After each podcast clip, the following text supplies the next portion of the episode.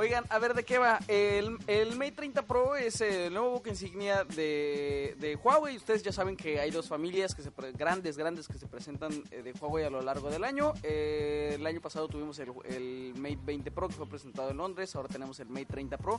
Y es, creo yo, una, en realidad un resumen de lo mejor que tenemos en toda la escena de smartphones móviles. Eh, nos, en realidad recopila, por ejemplo, la versatilidad de cámaras del, del Mate 20 Pro. Tenemos el sensor de huellas ultrasónico. eh, tenemos el, el nuevo diseño de cámaras en- al, al reverso.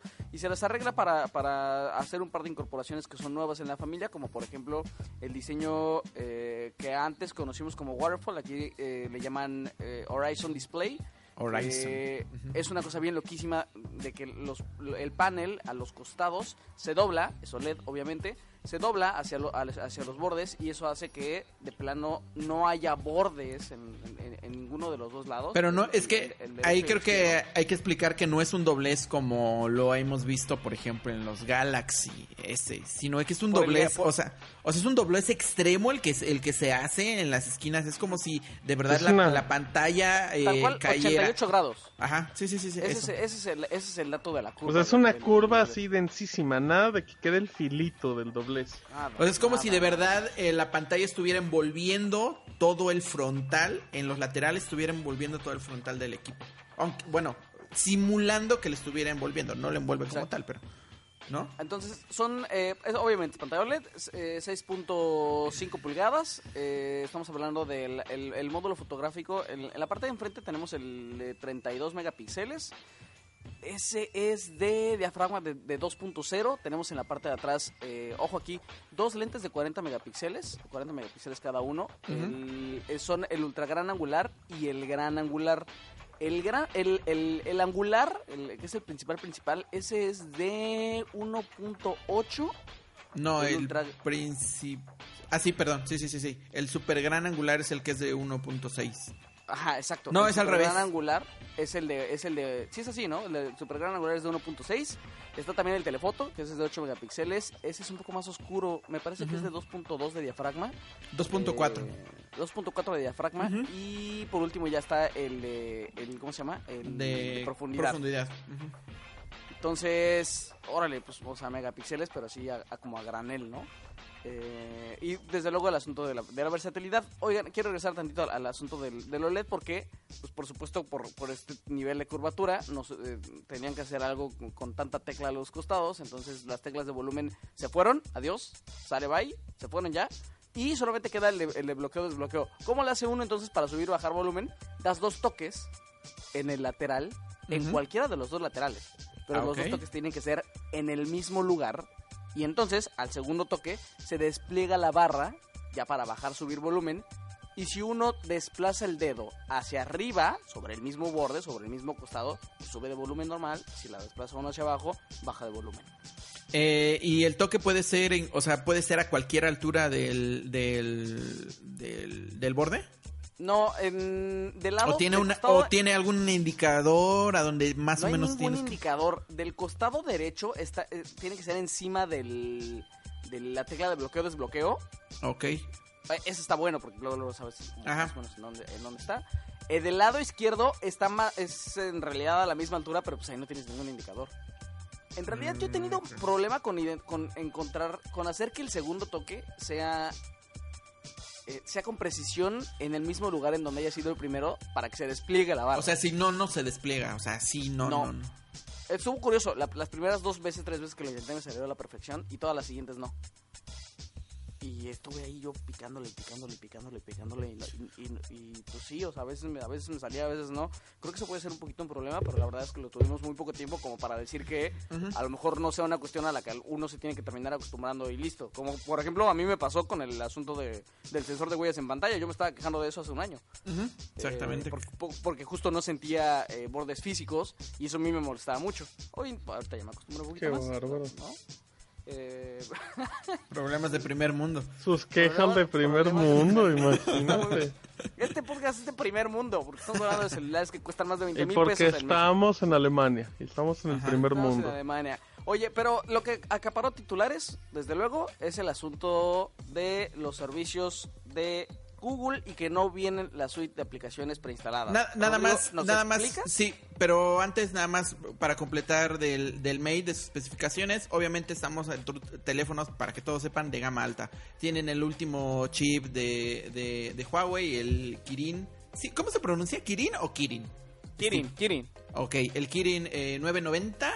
eh, que hay dos versiones. Hay una versión, por decirlo así, la normal que va a llegar a todos los mercados, que tiene conectividad eh, 4G. Y hay una nueva versión que ya está integrando un módulo 5G, igual para algunos mercados.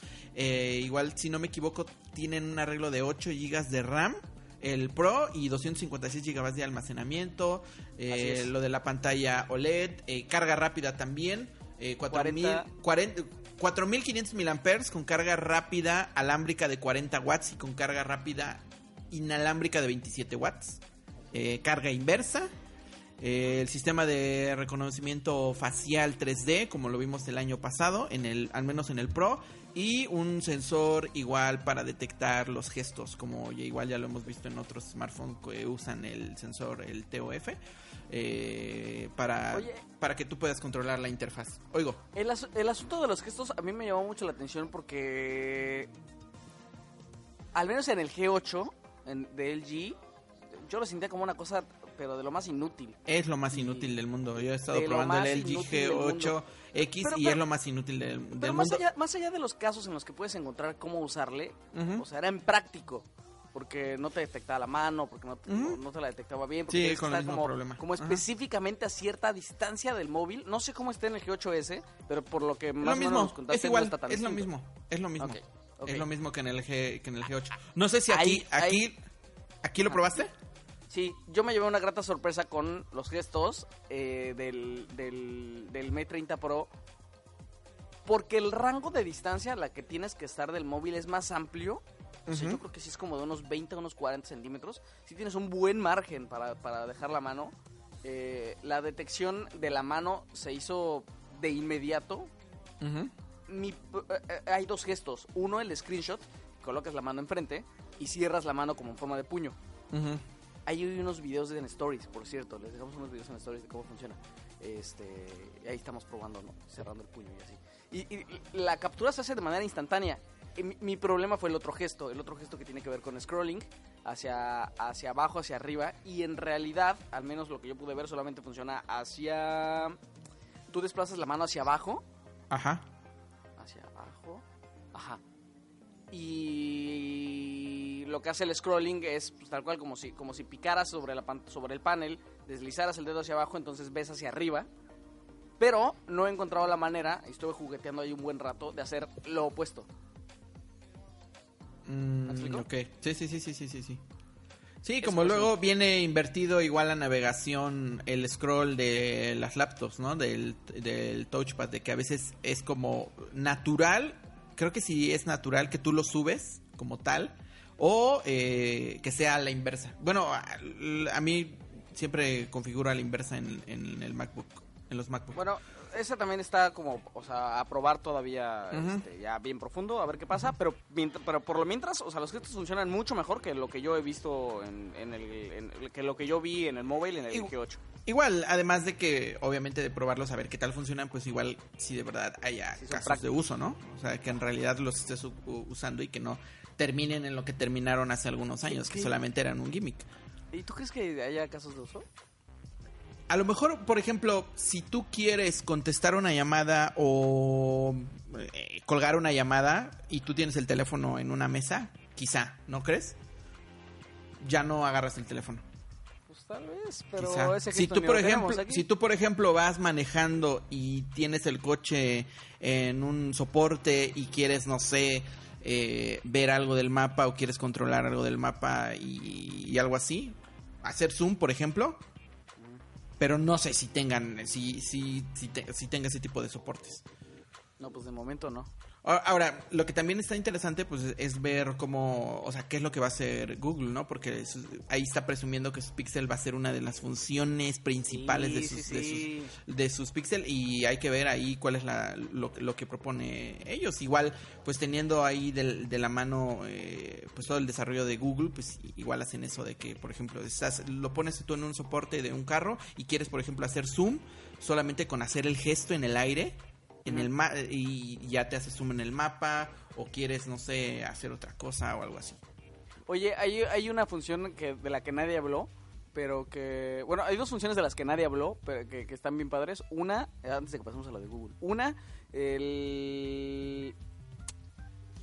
lo de la mirada Lo de la... bueno, uno, lo de la mirada, el private... Private... Inteligencia artificial para... para ah, no ajá que si al- que si alguien está mironeando te bloquea las notificaciones Ah, ya. Si, al- si alguien, más ve, ve- ma- alguien más ve tu pantalla, Ajá. o sea, ajá, no muestra la notificación. Y en ese momento hubo una expectación del público, pero, o sea, se escuchó, se escuchó, De, de a La- nivel la- infomercial. pero se escuchó la emoción, como, ¡Ah! ¡Qué padre! Empezamos a escuchar los murmuros como de, ya no me van a espiar el teléfono. Ajá. No sé si era nada más la prensa de Latinoamérica, pero, pero yo lo escuché un montón. ¿Y tú qué? ¿Cuál era tu reacción, Steve? No, pues yo dije, órale, eso está padre. No Ah. dije nada, ah yo pensaba que habías dado marometas Hasta bostezó. Hasta Este va. bostezó. Lo que sigue. Empezó a gritar. Y, y la, y la otra, el asunto de que no se rote, eh, inteligencia artificial para que no se rote tu, tu- tu celular dependiendo de cómo lo ves, de manera que esto nos pasa a todos. O sea, Eh, y yo, por ejemplo, activado- cuan- cuando, lo cuando lo anunciaron y estaba el demo, o sea, el video del demo y estaba el chico viendo el video y digo, pero de verdad eso podría ser útil. Y ya cuando se acostó, cuando sacó esta... cuando se acostó digo, oye, sí, cierto. De hecho, Sí. yo por eso siempre tengo la, la, el, o sea, no tengo la rotación automática eh, activada. Porque Ah, siempre cuando por me eso. acuesto... Ajá, Ajá, exactamente. yo igual, yo igual, soy exactamente igual. Ah, Ahí lo que pasa es que el primer video, para quienes no vieron la presentación, el primer video era el celular sobre una mesa y el chavo como que le daba vueltas 360 grados sin tocar el Y la celular. pantalla iba, iba girando, ajá, lo iba siguiendo, le, ¿no? le daba vueltas al celular y la pantalla iba girando. Entonces ahí fue cuando Rodrigo pensó como, no, ¿esto qué? Ah, bueno, pues es que si tienes el celular sujetado, o sea, vertical, normal, este, te acuestas, lo que hace el celular es identificar que tú estás viéndolo igual, solamente te acostaste, entonces no tiene por qué rotar para, para landscape, ¿no? Para, para, para, para acomodarse de forma horizontal, Sí. puesto que tú te acostaste con el celular, ¿sabes? O sea, tú lo estás viendo así, y entonces no se, no se rota. Está increíble. O Qué sea, horror que te esté vigilando con esa cámara. Todo momento. El pesimista. Bueno, oye, pero